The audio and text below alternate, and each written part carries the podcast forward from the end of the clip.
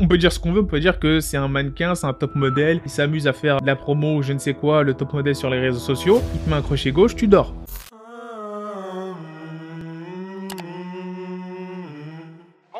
Hey yo, bienvenue dans le podcast The GOAT MMA Boxing. Comment on se retrouve la GOAT Family? J'espère que vous allez bien et que vous avez passé une excellente semaine. Aujourd'hui, on va parler du retour de King Ryan, Ryan Garcia, le roi de la boxe et pour certains des réseaux sociaux. En effet, le jeune champion américano-mexicain, enfin champion, il n'a pas encore de titre officiel, a annoncé sur son Twitter son retour sur le ring après un layoff de bientôt presque deux ans. La dernière fois qu'il a affronté Luke Campbell, c'était en janvier 2021, donc un an, pardon, je me suis trompé, donc ça va faire maintenant un an qu'il était hors des rings. Et à chaque fois qu'il a voulu revenir, bah, malheureusement, il a eu des blessures ou des dépressions qui sont aussi considérées comme des blessures. Donc ça l'a écarté des rings pour un moment maintenant. Là, on est content, il revient. Cependant, c'est vrai que j'ai vu que lorsqu'il a fait son annonce bah, sur les réseaux, bah, il se fait détruire. Hein. Terrible fight. Euh, les Américains auraient apprécié qu'il affronte bah, soit l'une des têtes actuelles de la catégorie lightweight, du moins un prétendant qui était plus connu du grand public. Parce que là, il va affronter le boxeur ghanéen Emmanuel Tagoe. Et il ajoute dans son tweet qu'il remercie Emmanuel Tago pour avoir pris ce fight car personne d'autre ne voulait signer le contrat en pensant que Ryan Garcia n'allait pas combattre. Il ajoute ensuite qu'il le respecte et qu'il espère donner un très beau combat à tout le monde. Alors j'ai plusieurs choses à dire sur cette déclaration. Lorsqu'il dit que personne ne voulait combattre, ça, ça mérite un peu, ça mérite un peu le poil parce que c'est faux. Littéralement, tout le monde dans la catégorie lightweight veut combattre Ryan Garcia, même ceux qui ont les ceintures. C'est-à-dire Georges Cambozos, Devin Haney, euh, Lomachenko, tout le monde. Quand, quand tu as quelqu'un qui a un poids, on va dire, médiatique aussi gros, que ce soit sur les réseaux sociaux ou dans la sphère boxe que Ryan Garcia, lui enlever son no, entre guillemets, lui ajouter sa première défaite à son palmarès, ce serait conséquent pour la carrière du boxeur qui le ferait. Ensuite, quand il dit parce qu'il penserait que je ne combattrai pas. Bah, c'est légitime. Quand on voit le nombre de fois où il a pulled out de combat, le nombre de fois où il devait affronter Fortuna, mais il s'est blessé à la main, le nombre de fois où il a, bah voilà, vous voyez, le nombre de fois où il y a des accidents entre guillemets, c'est vrai que ça commençait à faire beaucoup et les gens commençaient à plus considérer Ryan Garcia comme quelqu'un qui était un combattant sur les réseaux sociaux, sur Twitter ou Instagram, qui réagissait beaucoup au combat de ses confrères, David Teofimo Lopez, Georges Cambozos, Lomachenko, et qui n'étaient pas trop sur le ring. Parce que si on regarde tous les noms que je viens de citer, sur un an, sur la dernière année, Ryan Garcia est le seul qui n'a pas remis un pied sur le ring. Là, ça fait qu'on est assez content de le revoir. Et quand il dit que personne ne voulait prendre le combat, c'est dommage, parce qu'il y a un Tevin Farmer. Et Tevin Farmer, j'en ai déjà parlé dans une de mes vidéos, qui lui est un très bon boxeur, un boxeur très technique, un slick boxeur qui a été champion du monde dans la catégorie d'en dessous et qui était en négociation avec Golden Boy Promotion. Et visiblement, d'après son tweet, eh ben, il n'y a pas eu de réponse et de suite aux négociations qui se sont coupées court. Donc là, quand un Tevin Farmer qui était en pleine négociation avec le clan Ryan Garcia voit ces négociations échouer soudainement et ensuite voir ce même clan annoncer un combat avec un boxeur que pas beaucoup de personnes connaissent, forcément on peut comprendre que ça puisse aussi l'énerver et que ça puisse énerver d'autres personnes, notamment beaucoup de personnes de la communauté boxe qui commençaient à être agacées par Ryan Garcia. Si vous voulez mon avis, moi je trouve que c'est un très bon tune-up fight. C'est-à-dire que Emmanuel Tago, certes, peu de personnes le connaissent, mais il est sur 32 victoires consécutives. C'est quelqu'un qui, en plus, lors de son dernier combat, qui remonte à assez longtemps, j'avoue presque deux ans, face à Maynard, il a gagné à la décision. Et là, on peut voir que c'est une opportunité pour les deux de potentiellement se positionner en tant que contender pour les titres de Georges Cambozos. Et là, tu sûr que Georges Cambozos va affronter facilement un Ryan Garcia s'il le signe. Car c'est un boxeur qui avait annoncé, il y a de ça quelques semaines, que le combat qui était le plus gros actuellement, enfin je sais pas s'il a annoncé comme ça, mais en tout cas il a dit que le combat de Ryan Garcia était beaucoup plus gros que celui face à Haney. Ce qui est malheureusement vrai. Pas en termes pugilistiques, mais en termes médiatiques, en termes de poids social, etc. C'est la vérité. Le boxeur australien ferait beaucoup plus d'argent en affrontant un Ryan Garcia qu'un Devin Haney. Et en plus de ça, je pense qu'il aurait moins de difficultés face à un Ryan Garcia. Mais bon, pour revenir à notre Ryan, ceux qui suivent le podcast depuis le début savent à quel point j'ai pu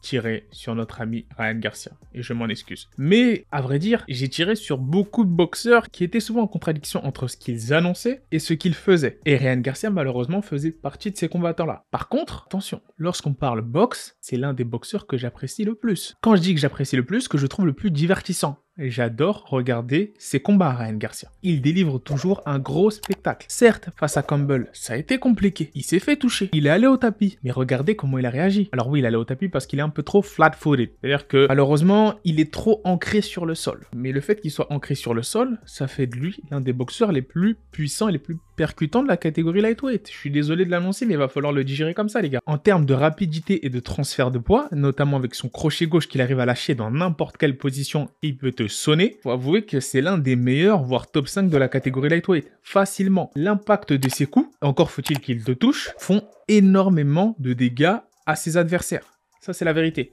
On peut dire ce qu'on veut, on peut dire que c'est un mannequin, c'est un top modèle, il s'amuse à faire de la promo ou je ne sais quoi, le top modèle sur les réseaux sociaux, il te met un crochet gauche, tu dors. Et en plus de ça, j'ai beaucoup apprécié, on va dire, sa résilience, sa réaction à l'adversité. Et c'est ça qui avait été testé lors de son combat face à Campbell, et il a répondu à ces questions. Il y avait énormément de questions sans réponse, et je trouve que ce combat-là, moi, il m'a, il m'a, il m'a fait plaisir. Il m'a fait plaisir. Oui, il y en a beaucoup qui ont dit qu'il faut qu'il reste loin d'un Gervonta Davis, il faut qu'il reste loin d'un Devin il faut qu'il reste loin d'un Lomachenko. Bah écoutez, ça arrive d'avoir des accidents. Il a gagné le combat. Il s'est mis dans le contentieux parfait. Moi, ce que j'aurais aimé dans l'idéal, c'est qu'il affronte ensuite, vu que c'était le mandataire obligatoire, on va dire c'était le challenger obligatoire pour David Haney, j'aurais aimé qu'il affronte un Devin, car Devin était monté sur le ring et il attendait que le combat se fasse. Il était content, il était heureux que Ryan Garcia n'ait pas perdu face à Campbell. Malheureusement, ça ne s'est pas fait, il y a eu la petite descente aux enfers de Ryan Garcia. Et donc, je vais pas lui tirer dessus plus que ça. Ce que je veux dire, c'est que c'est un combattant extrêmement talentueux. Un peu flat-footed, mais talentueux. Donc, face à ce boxeur ghanéen, j'ose espérer que le combat sera expéditif. J'ose espérer qu'il délivre un statement, comme disent les Américains. J'ose espérer qu'il ferme des bouches. Là, clairement, il va être attendu au tournant. En plus du fait que la victoire soit obligatoire, la performance, très grande performance, est aussi exigée de la part des fans de la boxe. Pour, entre guillemets, se faire pardonner de tout ce temps perdu. Après, il est encore jeune. Hein. Là, c'est son combat. Il a 21 combats, 0 défaite. Il va sur son 22-0. Mais il y a David Henry qui commence à creuser l'écart. Il y a Shakur Stevenson qui commence à creuser l'écart. Il y a Gervonta Davis qui commence à creuser l'écart. Teofimo Lopez a perdu. Mais ça veut rien dire. Aujourd'hui, en boxe, on est sur le schéma Floyd Mayweather. Si t'as une défaite, ta carrière est finie. Pas du tout. Teofimo Lopez a encore l'opportunité de devenir un très grand.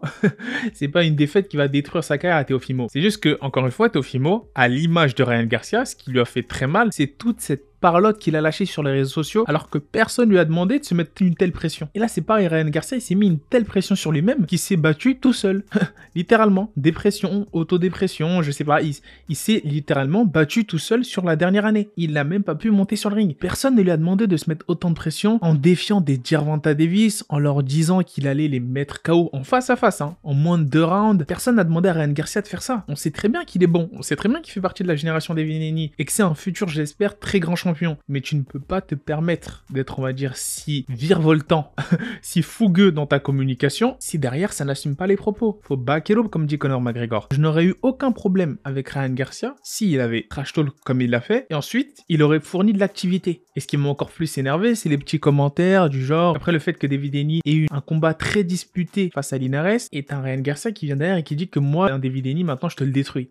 Ouais, mais là, va falloir monter sur le ring.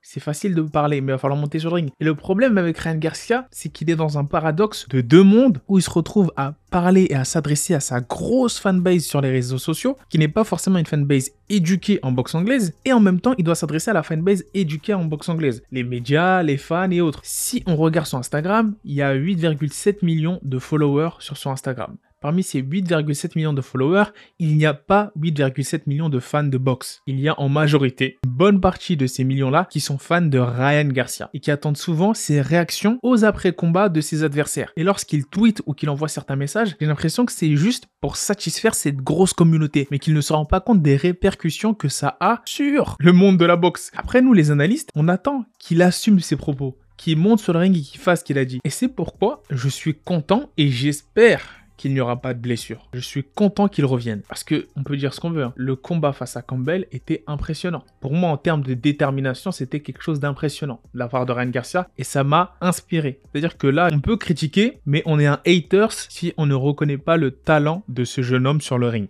C'est-à-dire que moi, je vais toujours critiquer ces, on va dire, palabres sur les réseaux sociaux et autres, ces fanfares, euh, tout ce que vous voulez. Mais sur le ring, j'aime beaucoup lorsqu'il assume et qu'il prend des risques. Et j'aimerais qu'il arrête de se mettre autant de pression. Certes, il a entouré des meilleurs, ça, c'est un cas.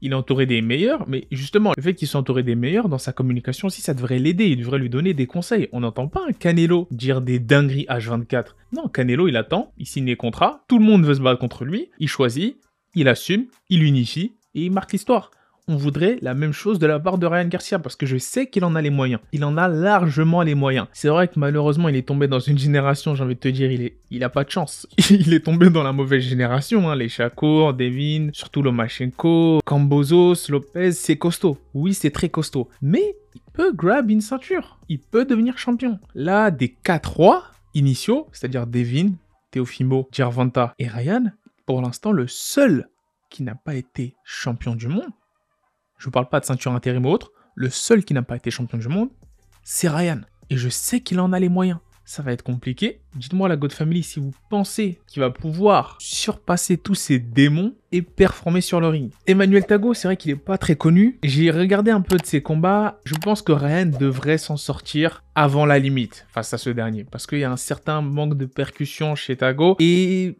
c'est quelqu'un qui est très bon en termes stratégiques, mais je sais pas s'il a la puissance pour inquiéter un Ryan Garcia. Et Ryan Garcia, on sait que c'est un rouleau compresseur. On l'a vu face à Campbell, il avance, il avance, power shot sur power shot. Et je sais pas si Taco va pouvoir assumer la pression. Maintenant, à voir, hein, parce que la pire des choses qui puissent arriver, c'est que bah, Ryan Garcia perdre face à ce boxeur. Parce que c'est ça aussi le, revers de la médaille. C'est à double tranchant. Quand tu prends un boxeur qui est pas très connu comme ça, mais qui est sur 32 victoires consécutives et qui n'est pas du tout connu du grand public, si tu fais une mauvaise prestation, ou si, même pire encore, tu perds, ah là par contre là ça met un très gros coup d'arrêt à ta carrière. J'aurais préféré qu'il prenne un Tevin Farmer, la défaite aurait été encore plus justifiée parce que Tevin Farmer c'est un client. Mais bon, on va voir ce qui va se passer. En tout cas, je suis content que Ryan Garcia revienne sur le ring. Ça me fait plaisir. Et vous, la God Family, dites-moi en commentaire si ça vous fait plaisir de voir Ryan Garcia revenir sur le devant de la scène. Qu'attendez-vous de ce combat face à Tago? Quel adversaire aimeriez-vous qu'il affronte après ce combat-là? Qui auriez-vous aimé qu'il affronte à la place du boxeur ghanéen? Sur ce, la God Family, bah, continuez de liker, partager, de vous abonner. La propagande The God continue. Peace. C'est la fin de cette vidéo, si t'as kiffé n'hésite pas à liker, partager et laisser ton avis en commentaire. De plus, on fait souvent des traductions de conférences et autres contenus non monétisés. Alors si tu veux soutenir le podcast, clique sur le bouton rejoindre et obtiens ton premier badge The GOAT. Peace.